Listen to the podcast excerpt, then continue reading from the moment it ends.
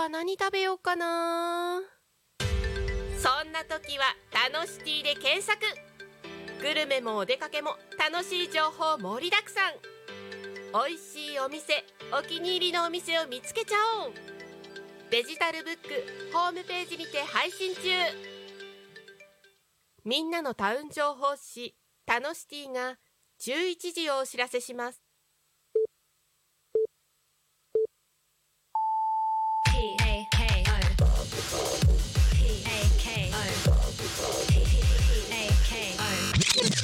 匠 FM.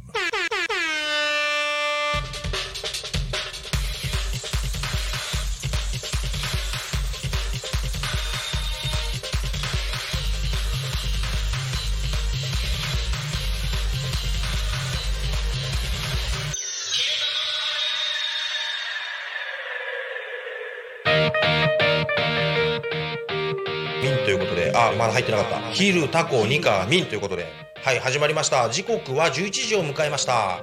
一日の始まりは、昼、タコ、ニカ、ミンということで、え本日、パーソナリティを務めさせていただきます、クロワークスのすぐる代表と申します。よろしくお願いします。はい、えこの番組ではリアルタイムなタコ町の情報をお届けしながら、様々なゲストをお迎えしてトークを進めてまいります。タコミ FM は手段はラジオ目的は交流をテーマにタコを中心に全国各地さまざまな人がラジオ出演を通してたくさんの交流を作るラジオ局。井戸端会議のような雑談からみんなの推し活を語るトーク行政や社会について真面目に対談する番組など月曜日から土曜日の11時から17時までさまざまなトークを展開いたします。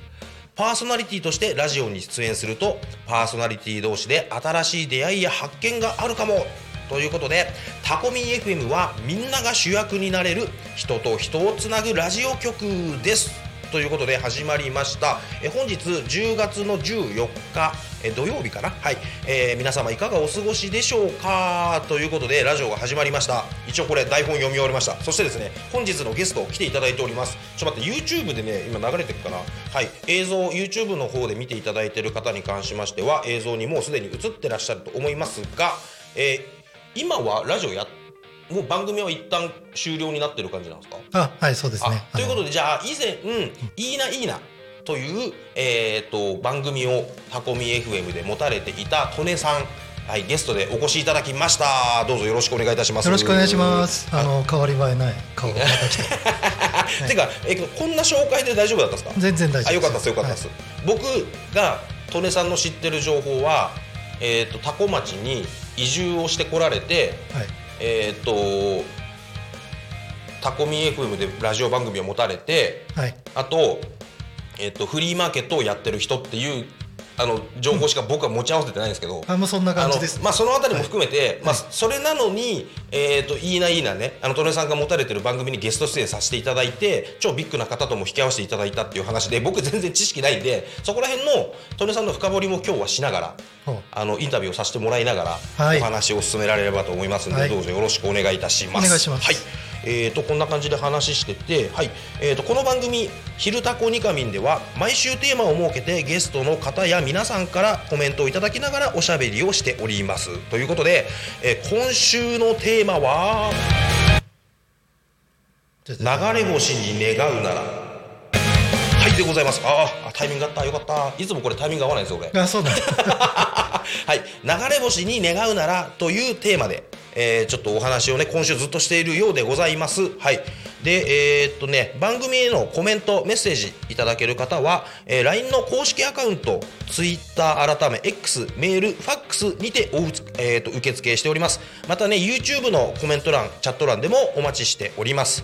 えー、Twitter 改め X はハッシュタグタコミンシャープひらがなでタコミンでつぶやいてください、えーメスえーメールでメッセージをいただく場合はメールアドレス fm アットマーク tacomin.com fm タコミン .com です。fm アットマークタコミン .com タコミンの子は C です。ということで、えー、とこの子はこのこの原稿めっちゃいいですね。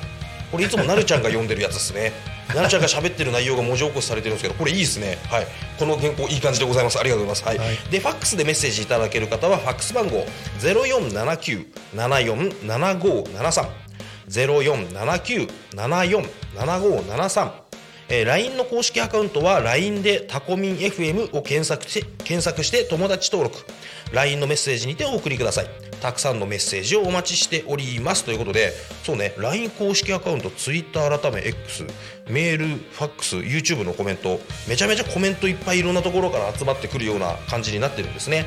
で、えー、とタコミ FM の公式アカウント LINE の公式アカウント出来上がっておりますのでまあねあのメッセージをいただかない方でもですねいろんな情報届くかと思います。LINE の公式アカウント、えー聞いてらっしゃる方ですね。ぜひとも、えー LINE の公式アカウントを登録していただければと思いますのでよろしくお願いいたします。はい、ということで今週のテーマに関しましては、えー流れ星に願うならということなんですが。うん流れ星に願うなら。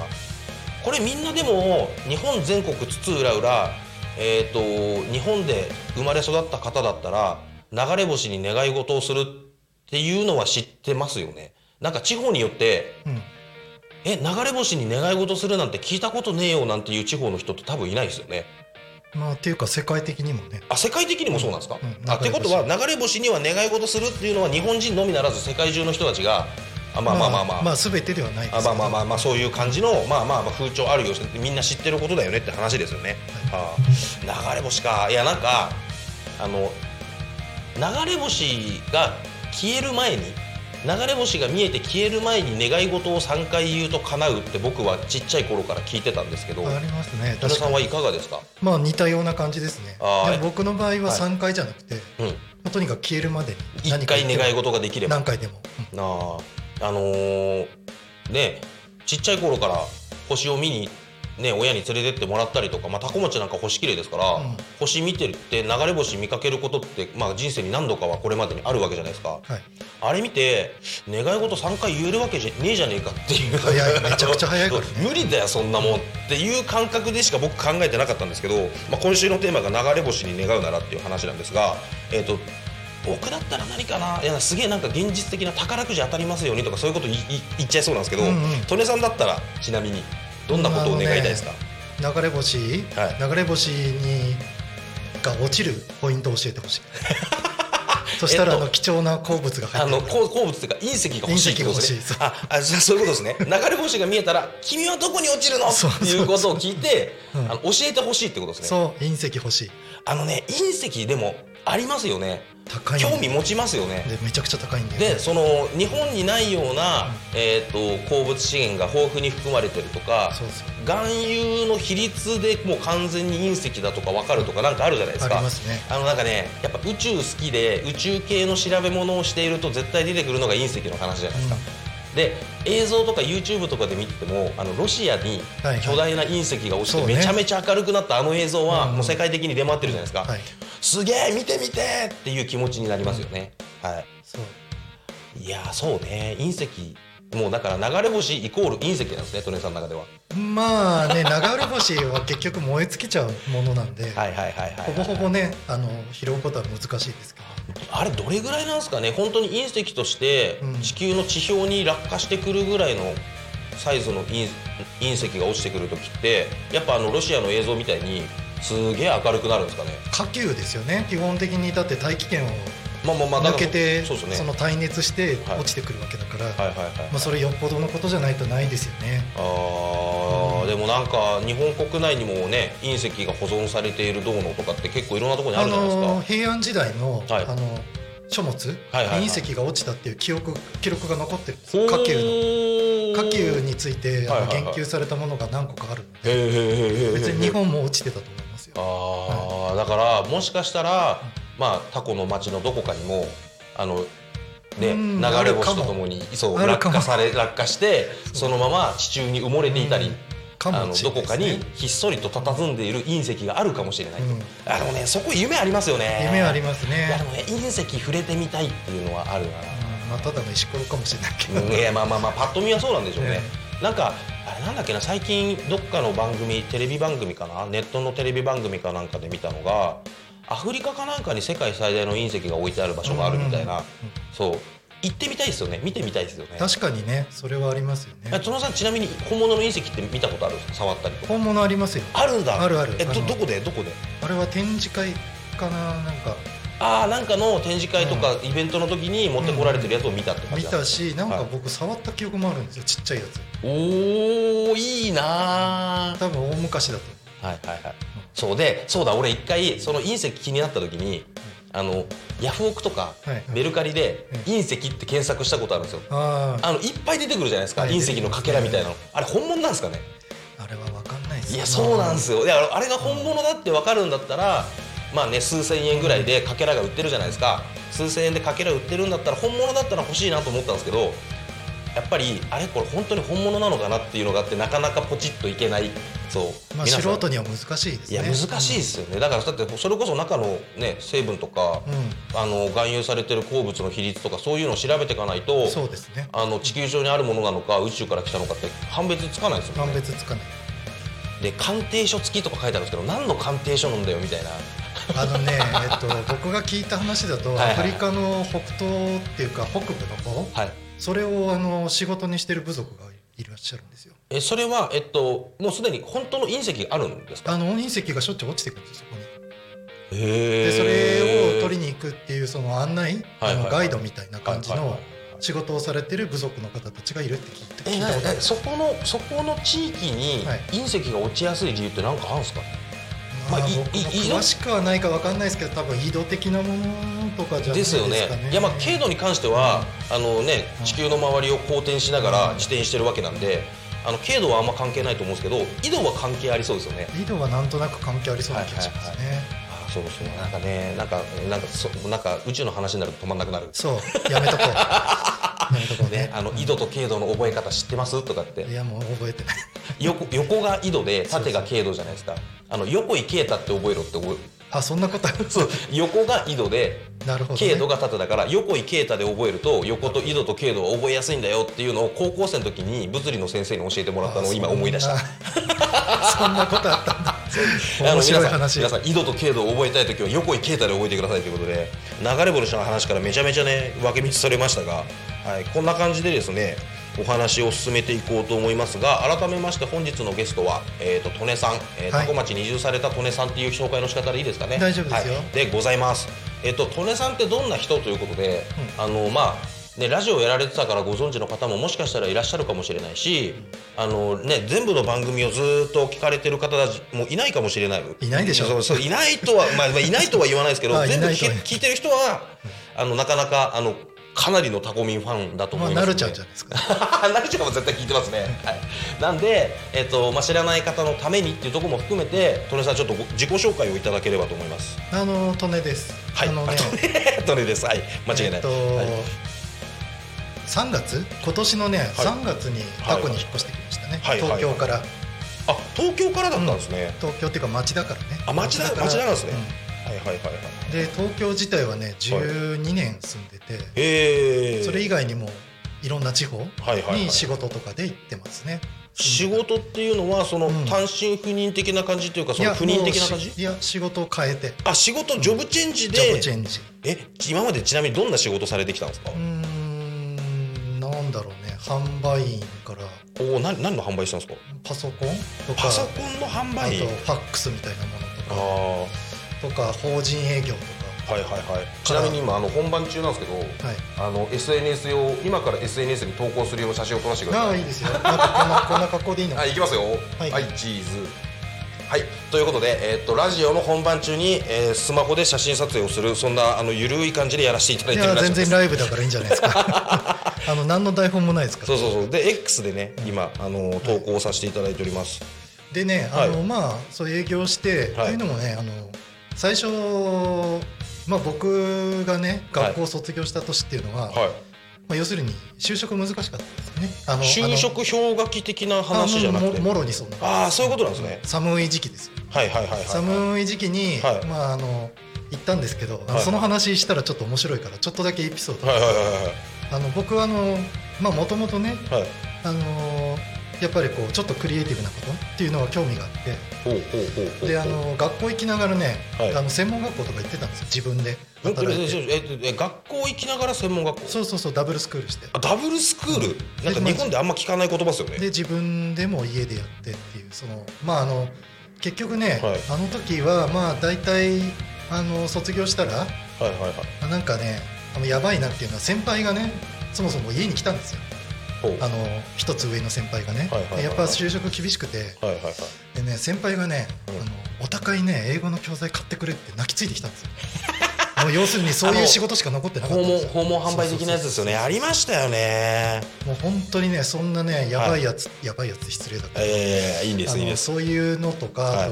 先物取引とかね。はあ。もうとてもリスキーな職業しか残ってなかった。就職氷河期っていうとえトネさん今おいくつなんですかそもそも？僕はね今はね48かな。あそうですか？俺と10違うんだ。俺今38なんですよ、うんえなんかもっともっと年近いかと思ってたっす。あ僕そうう言われるんですけど。お若いですよね。あのーただねうん僕ねちょっとね1年間フラッとしてたんではいはいはい。実質ね1年遅れで就職してるから余計立ちが悪いんですよ、ね、あー。あでも僕もそうだわ、うんだからその、うん。まあまあね皆さんねうん。ご苦労されてると思うんですけうんうんども、まあそんな中で、まあ結局ね先輩がそんな状態で泣きついてきてはいはいはい。ああもうこんなここんな時代なんだなっていう状態になっているので、うんうんうん。まあじゃあ僕なんか別なことその、うん。学校だけだとね、うん。心もとないから。ちなみに学校っていうのは何の学校だったんですか？学校はね大学です。普通のその、うん。あまあ学部はまああれとされど、うん普通の大学行かれてて。でそれの間に専門学校も行ってるそうそうそうそう。でそれで専門学校行く決意をしたみたいな感じなんですか？いやもうもうその学校行きながら専門学校行く。すごいな。あのもともとねあの、は家行った時にねゲームとか作ってたんですよ。ああそっちっすね。そうそうそうそうそう。えーえっとじゃあ利根さんが若い頃だというと大学生ぐらいだというと僕と10違うんだからもう95とかの前ですよねそうね。あでもまあ95年とか。あというかまあ Windows の95の前とかそうそうそう。あの最初にやったのはね、はい。学校は3.1だったけど僕はそんなの使ってなかったんで。もっとあのウィンドウも出てこないやつのパソコンみたいな。真っ暗なやつ。ああ本当にあのあれですね。タイピングして文字だけ出てくるやつですよね。そうそういうやつはあ僕もう9598ぐらいからの世代なので、その前だともうそういう世界ですよね。そういう世界ね、はいはいはいはい。でそれこそあれですよね。あの雑誌のあのーなんだっけ？コードバーって打ち込むとゲームができるみたいな。そうそうそうそう。なんかそういうあの時代の話ですよね。そういう時代のはい話はいはいはいはいはいもうどうでもいい話。いやどうでもよくないですよ。僕それねあのねインターネット聡明期と、うん。そのパソコン聡明期の、その時代の人たちがやってたこととかめちゃめちゃ興味あるんですよ。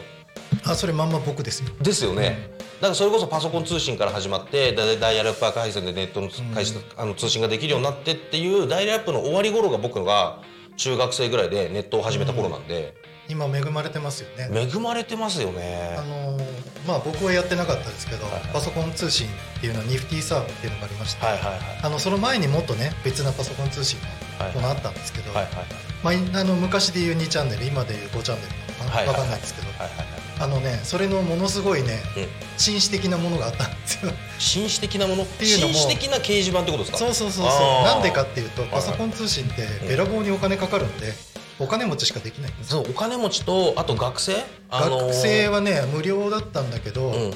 あの僕の時代は、うん。そもそも僕の大学にもはい。インターネットの通信端末ははい。1個しかない、はっていうかインターネット自体が日本に入ってきてない時から入ってきた時なのでうんうんうんうんうんうんそもそもねい大学に1台しかないんですよ。はあ端末が。はいはいはいでもそれを使えるのは許可を申請しなくちゃいけないし自由に使えるわけじゃないしで許可を申請した後に、はい。あの謎のコマンドって使わなくちゃいけないので、はいはいはいはい。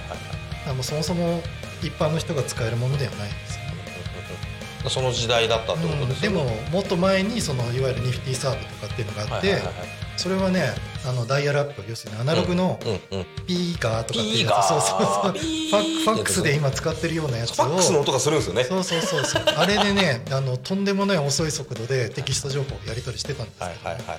それねなんとね月のね通信費がね123万かかるんですよ。毎月プロバイダー代として、それはプログラムとかうん、のやり取りだけとか、まあ単純に掲示板を見に行くだけで5万とか。あーすげえなあのもちろん節約した人はもっと少ないけどそれでもはい。3万ぐらいは行ってたんじゃないかな、あーそうですよね。ダイヤルアップから ISD の ADSL が出てくるようになってやっと定額で安くインターネットができるようになってきたまあそれこそヤフーのね孫さんそうそうそうそうそうそう。のモデム配ってる状態みたいなところになるまでは、確か一番最初ヤフー入れたもんうちも、う んまああれはすごいことだなと思うんですけど。ってことはそのそれ系の専門学校だったんですか？僕はねコンピューターあの映像の専門学校。あまあ今も映像の仕事してるんですけど。あはいはいはいはいはい。まあもともとゲーム作りたくてね自分でいろんなゲームでやってたんですけど、はいはいまあ、それが高じてあじゃあ何か一つやろうって。はいはいはいはいはいでも当時それこそ秋葉原。秋葉原じゃなくて僕大阪だったんで日本橋かな。ああそうですね、うん。はいはいはいはいはい。日本橋。日本橋ですよね。そうあの大阪は日本橋で、えーと関東は東京は秋葉原みたいな。そうそうそうそうでねちょうどね。真空管からコンデンサに変わりみたいなそんな世界の時代の流れからずっとその日本橋も秋葉原も、はいはい確かにねその闇市的なね。そうそうそうそうそう。そうからのそういう流れはずっとあったわけですよね。でその中のその時代的に言うと,、えー、とそれこそゲームが自分で打ち込みでできるようになったりインターネットの聡明期要はパソコン通信のちょっと前ぐらいからそういうところに携わって触れられてた方ってことですねまあそこまで偉い人じゃないですけど。いやいやいやいやまああのね僕多分ね人生間違ったと思うどっかで。あ間違ったって言って変な話だけど、えあのインターネットすごい興味があって、はいはい。であの結構やれてたんで、はいはい。まあ、変な話だけど、ん。あの時僕ホリエモンになればきっとホリエモンになれたと思うんですよ。同じ同じ年だし。僕も思うんですよ。だ僕の時代だとまあちょっと僕はまだ中学生とかだったんですけど、i モードが出た時に i モード用のサイトってめちゃめちゃバズってそうね。こで富を得た人もいたじゃないですか。いたいた。あのねやっぱね既得権益的なものがあって。ででそれで、うん。あのそれこそ三和音とか単音の着メロサイトでめちゃめちゃバズった人たちとそうかそうそうね。そうあそこら辺のなんかそのバブリーな時代インターネットの業界、ネットの聡明期のバブリーな時代の人たちの話を今ある程度年齢いかれて YouTube とかでも動画出されてる方たち結構いるじゃないですか、はいはい。あの方たちの当時の話を聞くと、ええ。なんかワクワクしてくるんですよね。まあもうそれもねだからやっぱ閉鎖空間日本っていうはいはいはいはいはい。閉鎖空間の中で、まあ、うまくもう立ち回れた人たちっていうのはやっぱそれなりの詳細があったと思うんですよね。うん。でうなんかそこなんていうんですかねビジネスチャンスみたいなところで言うともうそのその時代その10年20年ぐらいの期間って、あの至る所にビジネスチャンス転がってたんだなって今となっては分かるみたいな。んまあそういうもんですよ。はいはいはい。それが分かってたらまあはい。多分クロワークスさんももうねあそうですね。すんげえでっかい会社あそうですね。ビル建ってますそうね。そうそうそうもう。まあそれはね結局やっぱねあの、うん、トランプのカードみたいなもんであまあそうですね。そう、はいはいあのどこかでチャンスを掴んだ時にそのカードを引いた人はやっぱりそれなりのものになってると思います。そうですね。で話を戻させていただくと、まあ、大学で、まあ、ダブルスクールの状態から就職なわけじゃないですか。うん、その就職っていうのは、まあまあ、先輩たちを見てやべえってなってえっとそうですね、し、まあ、あの実のこと言うとね結局ね、ゲーム業界も当時はねコネクションコネ採用多かったんですよ。うんうんうんうん。実力もありました、はいはいはいはいでコネクションで結局大学のねなんか先生はい。はいに紹介してもらった大阪の、まあ、今もある会社なんで名前は伏せますけど、はいはいはい。そこに一瞬就職したんですよ、とあるゲーム会社に一周就職。そうそうそうはいはいはい。まあ、ところがねそこがね、とんでもね真っ黒なところでああはあいはい。のまあまずね入り口入るじゃないですか、はい入り口入ったらね怖いね。はいスキンヘッドのねはいおじちゃんがねはいジロって見てるんですよ。はいはい一人でねもう見てて。で、はい。その奥ずっと細長い通はい。通路があってそこを開発やってるんですけど、一番奥はねはい。弱荷のねはい。あの出たばっかりのね、多分ゲームのことも何にも分かんない人たちが なんかサークル活動やってるような状態のああはいはいはいはい。あこれね僕間違ったなと思ってここここ来るの、はいはいはいはいはいで実際にねあのもうねまああのゲームの昔の話うん。で知ってると思うんですけど、はいはい。あのね毎回逃げる人いるんですよ。あんまりにもきつくて。ああまあまあブラックだったっていう話はよくしますよね。あのね窓窓とかからね、はいはいはい。普通に逃げちゃった、はい2階とか3階の窓からよ、はいはいはいはいでとかそうあのそのね怖い人がちょっと一瞬トイレ行った時にささって逃げちゃったりとか、はいはいはいはいだからね結局ねもうタコ部屋みたいなところですよ。うんうんうんああもうやべえなと思って。まあまあまあまあなんとなく空気はイメージできます。で速攻でやめました。もうダメだこれって、はいはいはいはいはい。でそっから。そっからね、そっからがね結構きつかったですねそっから結局、はい。まあ関西もそんな知り合いもいないし、じゃあねあの僕生まれが九州なんですけど、はい。九州に帰ろうかって帰って友達とね職場行ってね、ハローワーク行ってセミナーしたらさ当時はやっぱりみんな職探してるでしょ、もうんうセミナーがねやばいことになってるんですよもう。ん ごった返してごった返してるんですよもう。はい去年卒業した人、ん。一昨年卒業した人、ん。今年卒業した人、うんうんうん3年分ぐらいの人がダーって溜まってて。はあでそれで説明会受けるじゃないですか、はい。そしたらもうね遠あまりにも遠すぎてはいはい。声すら分かんないくら。いあ聞こえないみたいな。そうそうそうそうそう。あもうなんかね、うん。ああこうなるんだって思いましたよ。実際に、その日本が豊かだと言ってもよ、あはいはいはいはい。でそれでなんとかねあのまた地元のね、はい。今度は印刷会社に就職したんですけど、はい。それがねまた真っ黒なところでね もうねあの約束言ってることとやってること全く違う。はいはいはい。最初にねい行った時に、はい。朝の7時に来てほしいって言われたんですよ。はいはいはいで朝の7時のね15分前に行ったら、はい。もうね始まってて朝礼。はいはいはいで半分ぐらい過ぎてて、はいはい。なんか聞いた後で聞いたら6時半にやっててはいはいはい。え？っとか思ったんですけど、はい。そのね朝礼でね、はい。社長がねはい。あの電話帳投げてる まあ電話帳って昔暑かったから、ね、暑かったですね。あのタウンページあのハローページでしたっけ？ハローページ。はいはいはい。タウンページ。はいはいはいこれねもう平気でねあの営業成績悪い人にねはい。向かってぶつけてるっていうねとんでもない会社でね これも俺ね一日でやめましたねそれ。あー。もうやめて正解ですよあの。はいはいはいもしかしたらこれ聞いてる方で、はい。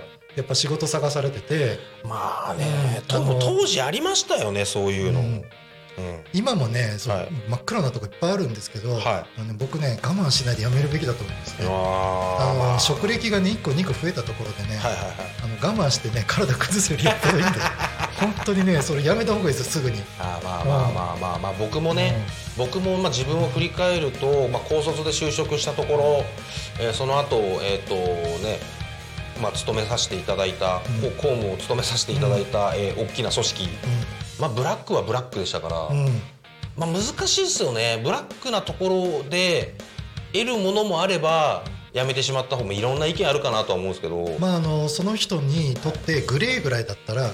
限りなくブラックに近いグレーぐらいだったらまだいいと思う、心疲れちゃうぐらいだったらっていう話ですよね。いや心疲れたら僕はやめた方がいい。僕なんかあの世の中なんか理不尽ばっかじゃないですか、うん。あの平等なんかないんですよ。公平ではあるべきだと思うんですけど、うん。生まれながらにみんな平等であるわけがないっていうのが僕の中の自あの自負あのあなんか持論みたいなのがあって、なんで結局世の中出て一人で何かやろうとしても、まあ、僕なんかね、うん。あの公務員辞めて飛び出していろいろやってるわけじゃないですか、はい。やってる中で思うのは、まあ、ある程度の理不尽さに対する体制はうん。若いうちに持っていた方が、うん。後で苦しまないかなっていうのは思ったりはするかな。まあ確かにあのね、うん。あのそのただねそれをね黒い会社を続けることで、あのその理不尽さを味わうと僕ねすごいネガティブな人に会ったことあるんですよ。同じ世代の人、はいはいはいはい。要するにあの全てをこう世の中が悪いっていうふうに持ってっちゃう人たち。ね。自分の問題じゃなくてあの要は多責の思考ですよね。うん、別にねあの多責の要素がないとは言えないですよ。やっぱりあの当時のねうん。あのやり方を見たら。ただまあそこからそのリカバリーできるかしないかっていうのは、うん。まあ、ご自身の ものだと思うんで、土曜日の午前中からめちゃめちゃ深い話でどんどんいっちゃってます。ちょちょっとここで一回切らしてください。はい、すごいよね。あのすいませんね皆さん。あの僕とトレさん話すと多分こういう話止まんなくなるわ。でも3時間でも4時間でもいけますねこれね。いけるね。いけますね。朝までいける。タイプパターン朝までいけるよねそういうねなんか夜中のテンションのトークを今、まあ、もうお二人でね繰り広げておりましたがあのこのタイミングでですねあの多古町の気象情報お伝えしようと思います。はい。えっ、と千葉県香取郡多古町の天気発表日時、えー本日の朝5時の発表の内容ですね。えっ、と10月14日、えー晴れのち曇り、え最高気温23度涼しくなってきましたね。最低気温16度。えー降水確率はえー18時以降で20%となっておりますが、ほぼほぼ降ることは雨が降ることはないでしょうという予報でございます。まあ、とはいえねあの日中ちょっと動いたりするとまだちょっと汗ばむような状況が場合によってはあるかと思いますので、えー、と皆様の体調管理気をつけていただければと思います。そしてですね、えー、と交通情報でございます。交通情報は新しいのにいけるかな？はい、えー、多古町の、えー事故の情報はありません。通行止め規制の情報もありません。えー渋滞に関しても国道296号多古町の区間は渋滞が出てわあでも富里で渋滞が出てるな。それいつもの話ね。そういつも出てますね。なんですが多古町はまあ渋滞がなく、えーと、タコミ FM のねスタジオの前も、えー車がスムーズに流れております。ということでえっ、と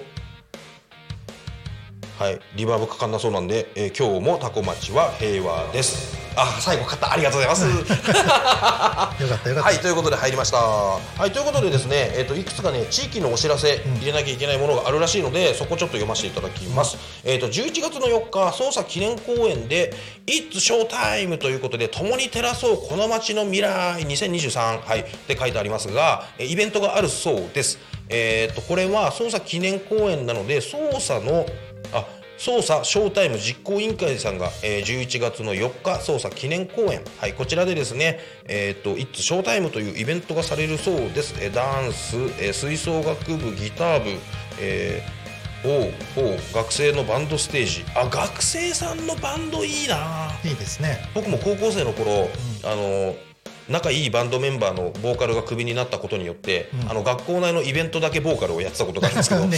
そうそうそうそうそうそうそうはい。いやーねバンド気持ちいいですよね。なんかね人前に立ってうん。快感を得るっていうのを一番最初に得たのは多分高校時代の多分全校生徒の前でやったそう体育館のステージの上に立ったあのバンドの一曲な気がするんですよ。まあいいですよね気持ちいい、うん。俺の歌聴けみたいな。ジャイアンか。だそうそうそう。40人 40人のクラスで8クラスが3学年だから何人ですか？4し、えー、詩は320300人として、まあ約1000人の前で。で先生も入れればまあ1100人ぐらい。まあ専門もある学校だったんで、1100人ぐらいの前でめちゃめちゃシャウトするっていう記憶はねいまだに気持ちよかったなーっていうのをね思い出すな、うん。あれ中毒性あるんですよね。中毒性ありますね。そうそうそうそう。はい。そんなのはねありありましたがはい。えーでえーっとこれが1個だけかな。はい。こっちのお知らせはもう1個だけでもう1個のお知らせ僕がねどうしてもねお知らせしたい内容があります。はい。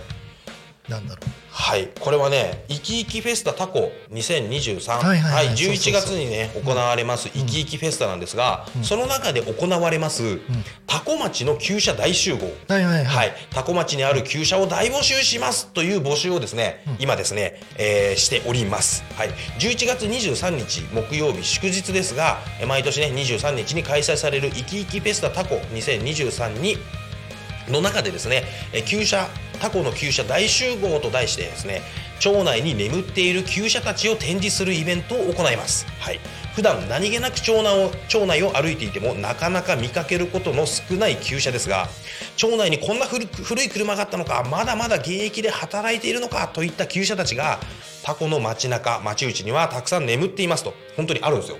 あるね。はい、あの僕いろいろ聞きましたがいろいろあるんですよ、はい、はい、あの価格の高い低い価値があるない車が綺麗ボロボロなど一切関係なしでですね、えー古い車頑張ってる働く車スポーツカーから軽トラ、まあ、そうですね外車国産車問わず、古い車のオーナーさんの熱い情熱をぜひいきいきフェスタで展示していきたいと思います。ということで、えータコ町町内タコの町内に住まわれている旧車オーナーの皆さん皆さん貴重な愛車をいきいきフェスタに展示していただき町民参加でイベントを盛り上げましょうというイベントでございます。いいですねあの今年はじあの今年いきいきフェスタの中での初めての試みなんですよ。うんはい。あの昨年はねえっ、とまあえーこのタコミ FM でもえー番組始まりましたけども、えー、と赤池の交差点の先のえー池田屋さんの並びにある、えーフォレストオートファクトリーさはいはいんのともり社長ですね、はい。が、えー、とデロリアンを展示されたり、はいはい。あの東京オートサロンはい。で、えー最優秀賞をはい。受賞した車両なんかも、はい。はい、あの展示したりはしましたが、はい。今年はもうタコの街の中の人たちみんな参加。でこれ応募条件なんですけど、あの多古町在住の方、い。もしくは多古町の企業団体多古町にお勤めの方ですね、はい。はい、住んでる方か勤めてる方、はい、で車両条件に関しては平成5年1993年以降に以前か失礼しました。1993年平成5年以前に製造された四輪または三輪車。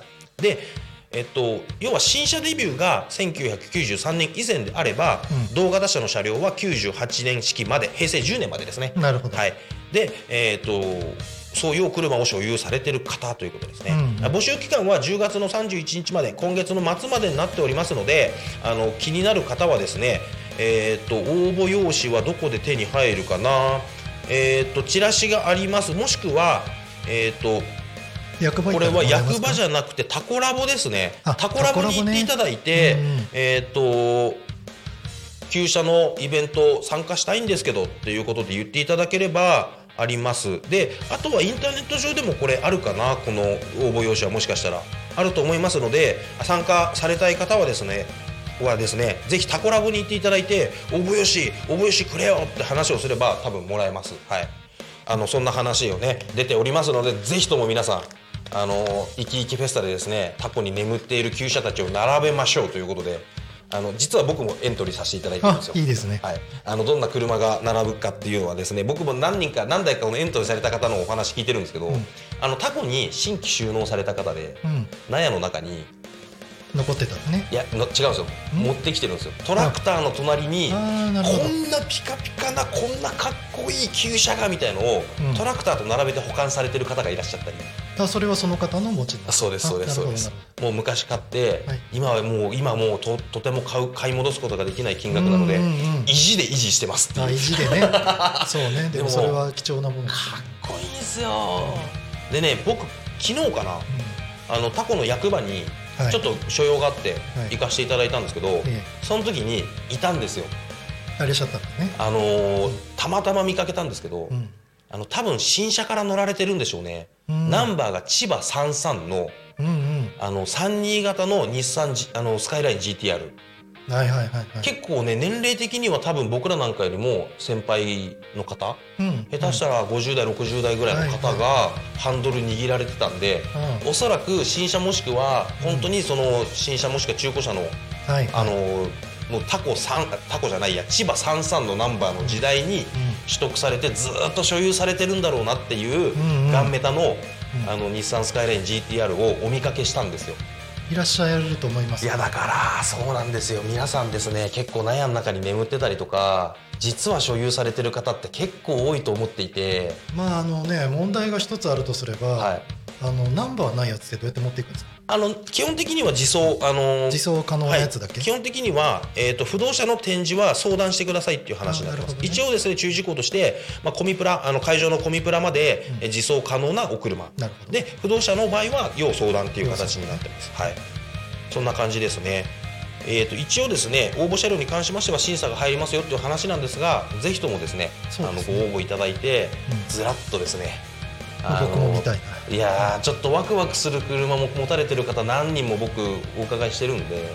で実際に、まあ、僕もそうですし利根さんもそうですけど、はい。移住してきた方たちもそういう車持ってる方もいらっしゃると思うんですあけど。そうですね。でもこのイベントで何より重要だと思うのは、あのタコにずっとお住まいの方たちがそこで、うん。あのご自身の愛車を展示してもらうっていうことがすごくあの重要なことなのかなとは思ってるのでど確かに。あのぜひあのタコ在住の方でですねあのそういうお車持ってらっしゃる方は僕もエントリーしておりますのでぜひともよろしくお願いしますと、はい、めちゃめちゃこう枠取ったなまあいいや。あいやいや。ちなみにねその日ね、はい。同じ日にあの、はい。フリマやります。あ言ってたんですよね、うんえっと隣会場は隣あ隣の公園で。えっと、そのコミプラのコミプラの隣の公園。あのあれですよね。体育館の脇の芝生のところですか？そうそうそのもっと向こう側一つ向こう側に公園があるんですけどあの芝生続きでね。あ芝生続きなんですよね、うんうん。はいはいはいはいでそこでじゃあ。そこであのやります。そこまで人を集める動線作るのあれですよね。まあいいんじゃないですか。とりあえずやるってことで。そしたら、あれですよね。そのコミプラの人が一番いる会場のところで、うん。僕でもやってますって言ってチラシ配る人が一人いたらそっちまでの動線作りやすそうですね。まあ僕多分そこにいるから。ああいいですねいいですねいいですねけどわかんない、なんかそういうのがねあのコミプラ僕もねあの出店もし審査が通れば、い。僕の車も並べさせていただくので、はい。そのあたりうろちょろしてると思いますんで、はい。あのぜひともあの、はい。皆さんえっ、と生き生きフェスタの時はよろしくお願いします、はいということではいこんな感じで、えー、とお話をさせていただいてえで、えっと最後にまたお知らせ読まなきゃいけないらしいけどそれ以外はずっとまだ大丈夫。40分あ40分なんで、40分ある。はい。何の話します？流れ星の話全然してないですけどね。流れ星そもそもなんかお便り来てるんですか？いやえっとね来てないです。まあね。はい、ただね、YouTube で、えっとチャット、コメントいただいております、えっと VR4 チャンネルさんいらっしゃいませ。ということで、クロワックスの視聴者さんですね、ありがとうございます。えーすぐるさん、おはようございます。ということで、おはようございます。えー自分も設計会社で徹夜3日してました。給料12万で、今でいうブラック企業でした。ということで、まあ、当時のあれがあれで分かんないですけど、レートが分かんないですけど、まあ、ブラックだったんでしょうね。まあ12だったらブラックでしょうね、はい、3日連続は死にましたよということで、まあ、皆さんね多分僕らより上の世代の人たちは何かしらな経験ありますよね。まあ、僕は職業柄徹夜は普通だったんで、はいはいはいあのあんまり人のことは言えないです。あの僕も職業柄あの24時間勤務があってあの勤務例通りに休憩や仮眠が取れる仕事ではなかったので、ね。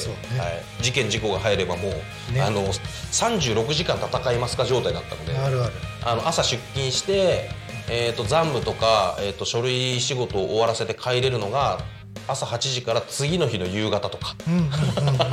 ざらにあったので。あるある。はい。まあねまあそんなきつい自慢してもしょうがない。いやまあしょうがないですけどでもまあまあその経験は僕今生きてるかなとは思います。あそれはいいかも。で、はい。まあ、当時若かったっていうのもあるんですけどそのままみんなで飯食い行って、うん。そのまま遊びに行ける体力はあったんですよね、ああ確かにね、はい、でそこも泥のように眠って、次の仕事にまた行くみたいな。あるね。で確かにあります。今よりもまあ今のこのちょっと言葉選ばず言うとギスギスした感じよりも少しおおらかな時代ってあったじゃないですか、まあそうはい、そういうおおらかな時代だからできたことでもあるでしょうし、ん。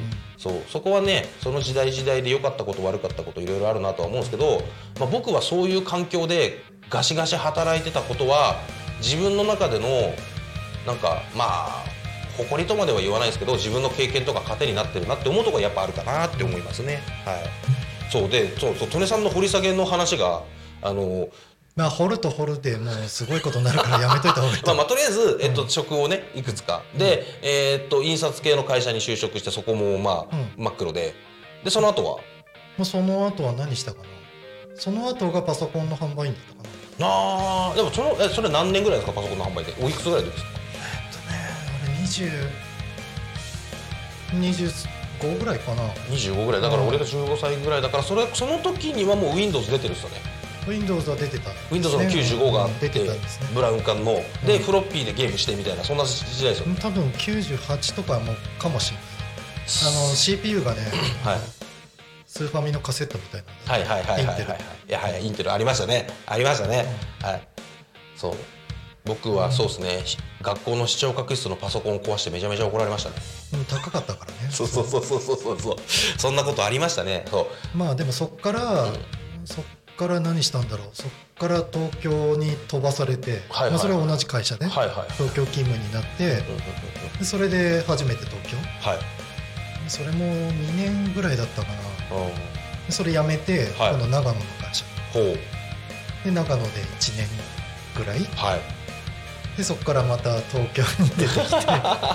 で東京で何年かな。それが一番長かったかもしれないですね18年7年8年やって、はいはいはいはい。でえーっと違う会社に移ってはでそれでまたそこを辞めてあはいはい。あ会社っていうかその後は派遣だったのかな確か、うん、あ派遣の労働もして僕だからやってないのはーはい従業員がうん。いっぱいいる会社の社長をやってる、あと取締役、はい。っていうのはやったことないですけど、それ以外の身分は大体やったことある 風太郎をあのアルバイトまあ今で言う派遣まあニートみたいなそう生活ニート。うん。あと引きこもってる。ほぼ職歴コンプリートみたいな。うんそうね。大体コンプリートしてるいいですねいいですね。あのーなんかそういうパターンも全然僕は人生にとってプラスになるなと思いますよね、多分いろんな人のその人の特性はあると思うんですけど、はい。まあ、一つの場所で3年以上はいなさいとか10年はとかっていう人もいるし、うんうんそれがまあハマる人もいるとは思うんですけど、はい。い、ろんな職転々とするのがハマる人もいるでしょうし。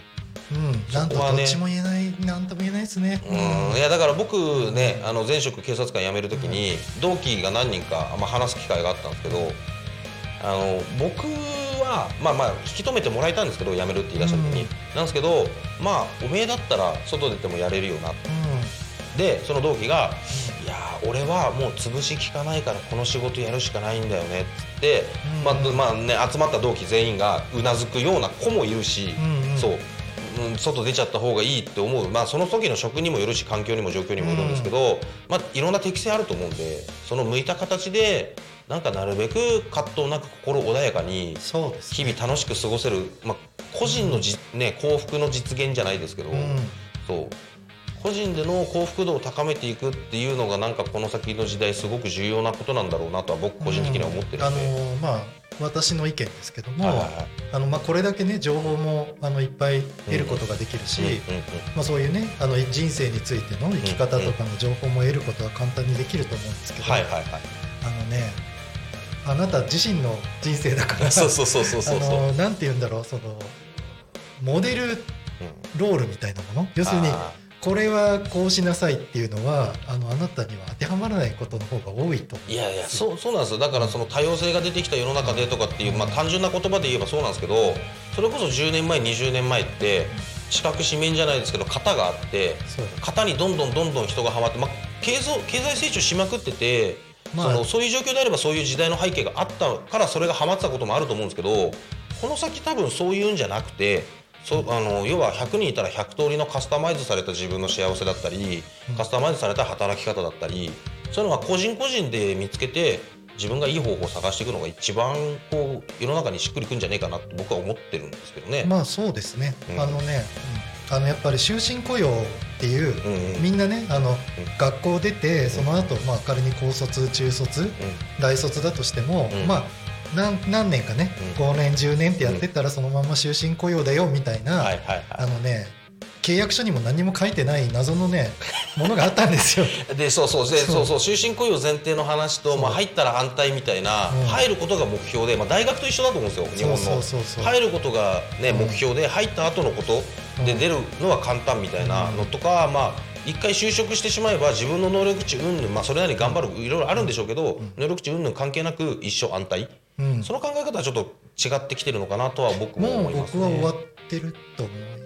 あの一部の方以外は終わってると思います。い。やだからまあねこの地域で言うと例えば市役所うん。とか、えー、と JA とか、うん。あの大きいその組織に、あの就職することができたら万歳っていう時代はおそらくあったと思うんです、はい僕なんかも、はいはい。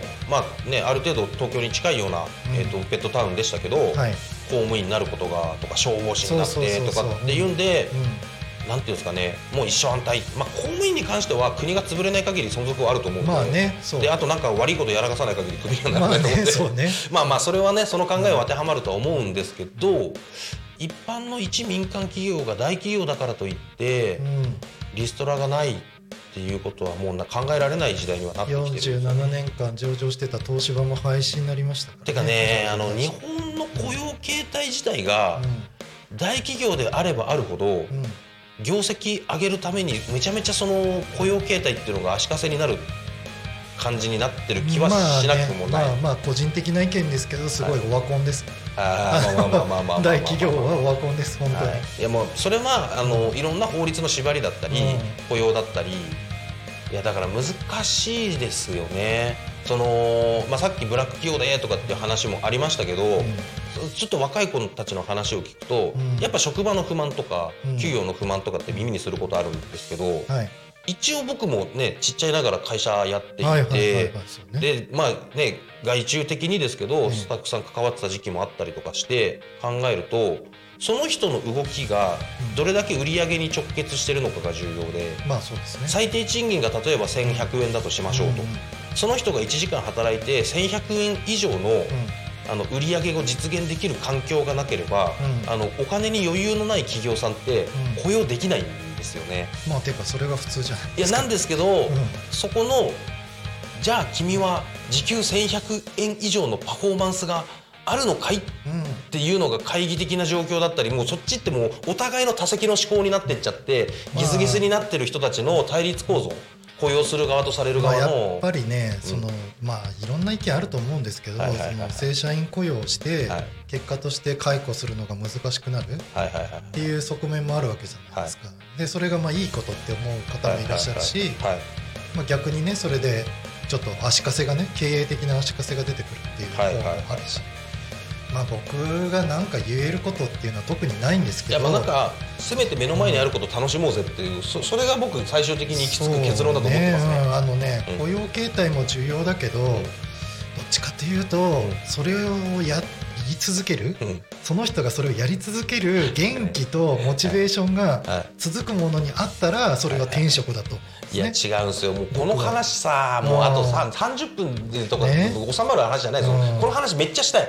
めっちゃしたいんですけど、結構時間迫ってきてるんですよ、はい、ということでチャットねあの YouTube の方のコメント読ませていただきます、えー柴山さんいらっしゃいませ。こんにちは、えー、一昨日夜空を見上げながらパラレルワールドって唱えていたら流れ星見てえー、すげえすごいね。流れ星見えたんですね。いやねあのふってこう多古町住んでるとふって外出てふって空見上げるとめちゃめちゃ星綺麗な夜って結構多いじゃないですか、まあそうですね。いいっすね。いや僕もちょっとねなるべく空見ようかな、うん。はい、空見れるって心の余裕だと思うんで。下向いててもね。そうそうギスギスせずに、あのーもうねどんな状況でしんどい状況ももしかしたらあるかもしれませんけど空見上げる余裕を作ろうみたいなちょっとしたね心がけがあのめちゃめちゃ幸せなね、あのー毎日を送れるきっかけになるかもしれないんで、はい、アブエル4チャンネルさんいらっしゃいませ。えーっとパソコンメーカー Windows1.0 触ってました。おお当時は使えない OS あそんなんだったんですね、まあそんなねありましたね。はいはいはいはい。使えないやつですね。本あそうなんですね Windows 欠陥ですよ発揮欠陥商品以外何物でも。まあだからそうね当時日本が独自で OS を開発していたけど Windows になってしまったとか主流がなんかいろんな時代背景ってあるじゃないですかうん、長漢字ってありましたよね。はいはいはい、なんかそういうねそういう話の深掘りも面白いしさっきね今お話しした話なんかもこいややめといた方がいいずっと掘り下げたいですねこれねいろんな話したいですね、まあまたね。はい、もうもう時間がねあのもうもう時間がいくらあっても足りないぐらいでしたが、はいえっとですねタコミン FM は、え土曜日からじゃあ月曜日から土曜の11時から17時まで、えーリスラジにてリアルタイム放送しております放送した番組はすべて YouTube と各スポ各種ポッドキャストにて聞き逃し配信を楽しむことができますということでこれね今まで僕ね何度もねやらせていただいたんですけど、はい昼タコする時のあの今日のね本日の番組予定、はいええいえ言えてないんですよ言えないままあの喋ってる途中でプツッとあラジオあ聞くぜひぜひやってください。そんなことばっかりですね。はい、はい。ということで、本日12時から12時10分、えーバンブーパパとママの夢広がるラジオ、えー12時15分から12時。えー12時15分から12時25分。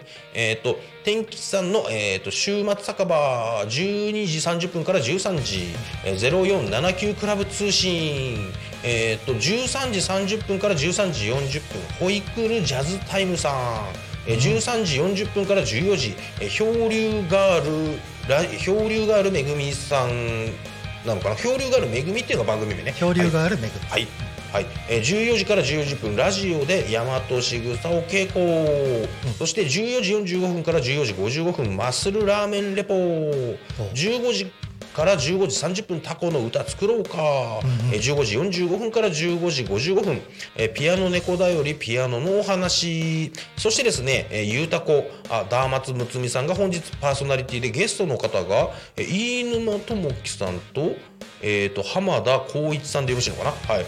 えーゲストの方もお迎えしてっていう形になっていそうでございます。はい、えー、俺まだダーマツむつみさんお会いしたことないんですよね。いっぱい会ってない方いっぱいいます。いやそういっぱい会ってない方もいっぱいいらっしゃるんですけどそう昼タコゆうたこのパーソナリティしてる方でまだお会いできてない方も結構いるんいっですよ。ぱいいますね。そうなんですよね。そうそこでねあの今度お会いできる環境がありそうなのでどこかで皆さんお会いができればということでまあね僕お前こいつ誰だって思ってる人いるでしょうから僕のこと自体も。まあもしかしたらね。そうそうそうそう。なんかそういったところも含めてなんかいろんなお話できたらいいですよね。ね。はい。ということで53分で55分のエンディングでえっ、と何分で終わるんだっけこれ？そろそろ終わりかな。えっとね今53分なんですよ。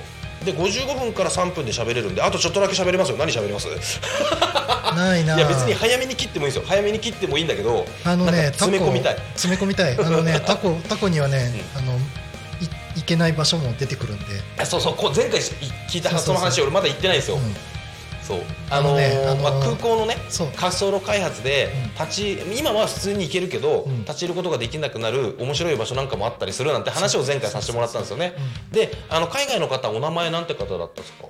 この間のタコマイグランプリでお会いした方ダニエルね。あダニエルさん、うん。そうダニエルさんの話もめちゃめちゃ面白かったんですよ。ダニエルね。あのイスラエルの方だったんですかね。イスラエルね。はい、イスラエル軍に従軍した経験のある方で、うん。その時の映像とか写真とか見せてもらったんですけど、普通にねアサルトライフルとかね普通にパンパンパンパンパンって撃ってる映像をスマホに入ってるんですよ、ロケットランチャー日持ってたしね。あそうロケットランチャー持ってた。あそうそう。でそうそうなんですよ。グレグレネードランチャーか。グレネードランチャー。グレポン。あの小銃とグレポンが一緒になってるやつをねこう構えてる写真とかね見せてもらったり。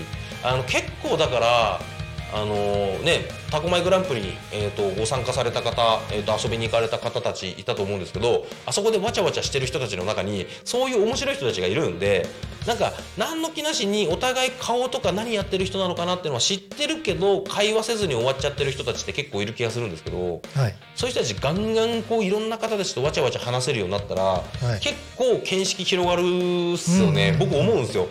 でもありがたいのが、あの本当にあの23年前からまあ移住させてもらって、うんはい。あの多古町のイベント、はい。いろいろ関わらせてもらったりライブ中継させてもらってるんですけど、えあのやっぱ年重ねるごとにで今回のタコマイグランプリで特になんですけど、えはいあつぐるさんとかあクロワークスライブやってんすねとかって声かけてくれる人が少しずつ増えてきた。あよかったですね、はい。うん。まあそのおかげで僕はね1キロおむすび食って次の日その日のその日の午後体調悪くなったんですけどね。あのね血糖値上がりすぎる。ダメだ。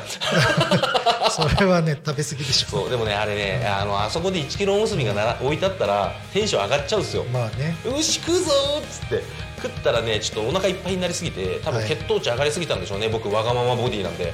次のもう午後ずーっと体が重くてああ血糖値上がってんなーって思ったんですけどまあまあそんなのも含めてねあの楽しんだ方がいいです。タコはねキャラクター濃いっすよ。多いっすよ。だって利根さんだって、まあ、これ褒め言葉ですよ、僕の最大限の褒め言葉なんですけどよっぽど変態じゃないですか、まあ変態ですよ。ねいや僕別に変態ですよ。そう変態の自負があるんですよ、そう。でねあの変態を褒め言葉を変態っていう言葉を合言葉で褒め言葉にして、うん。なんか変態だよねって言って笑い合えるあのそういう仲間内っていうのがもっと広がっていったら面白いなとは思ってます、僕もね全然まだまだあの閉じてる部分があるなとか表出てけてないなとかいろんな人と交流できてないなって思う部分はあるんですけど少しずつ僕もいろんな方たちともっと関われるように特にねこのタコミンのラジオやってらっしゃる方今日のラジオの方たちもいますけど、はい。あのお互いねお話ができる顔見知りになれるように少しずつ活動していきたいというふうに思っておりますのでああと2分だそうです。今後ともぜひともよろしくお願いします。ということで、はい、本日はですね、えー、利根さんにゲストでお越しいただきました。ありがとうございます。こちら今後はい。どうします？僕がじゃあ昼タコ夕タコの時来ます？まあもし時間が合えば。全然。何について話します？なんか話したい内容、あのー正直言うけど題なくても話せますいや話せますね。そのまんまずっと話しそのまんまだって多分ずっと続くから。別にあのお題いらないんじゃないですか。いやそうなんですよねそのそのなんかライブ感があっていいんじゃないですか？逆にお題を決めない今日何話す？みたいな、うんそうそう。面白いですね、うん。はい。えータコの穴場とかタコの穴場いっぱいありますよ、まあ、僕個人的におすすめなのは中央病院の跡地なんですけど、ああなんかねああそれこのね。そうそうそう、ん。あそこの高台。高台ね。そうあの、ん。タコの町内パッと見下ろせるというか、あの一望できるんですよ、ん。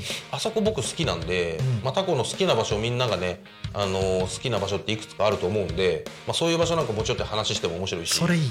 いいそれいいです。それいいですね。いいっすよね。それいいですね。ちょタコの、いやでもね僕だけの場所にしたい人も多いんだろうな。あー僕もありますよ。あのそこの場所。でもまはい。あ別にあの隠しててもまあね。どうせ誰か見つけるし。まあね、うん。ででまあちょっとね僕なんかはサボりたい時にふってそこに行ったりするんですけど、そこでサボってる人同士で目が合ってニヤっていう。それだけでいいですよそれねいい方。そうそうそうそうそう。大丈夫。はい、そんな感じでですね、えー本日はですね利根さんにお越しいただいて、えーとがとはい、ラジオ、えー、と昼タコを進めさせていただきました。ということでそれでは本日の「昼タコニカミン」はここまででございます、えーお相手は、えー私クロワークスすぐる代表と、えーゲストで来ていただいた利根さんでした、はい、ます。たお会いしましょう。またね。またねバイバイ。お。う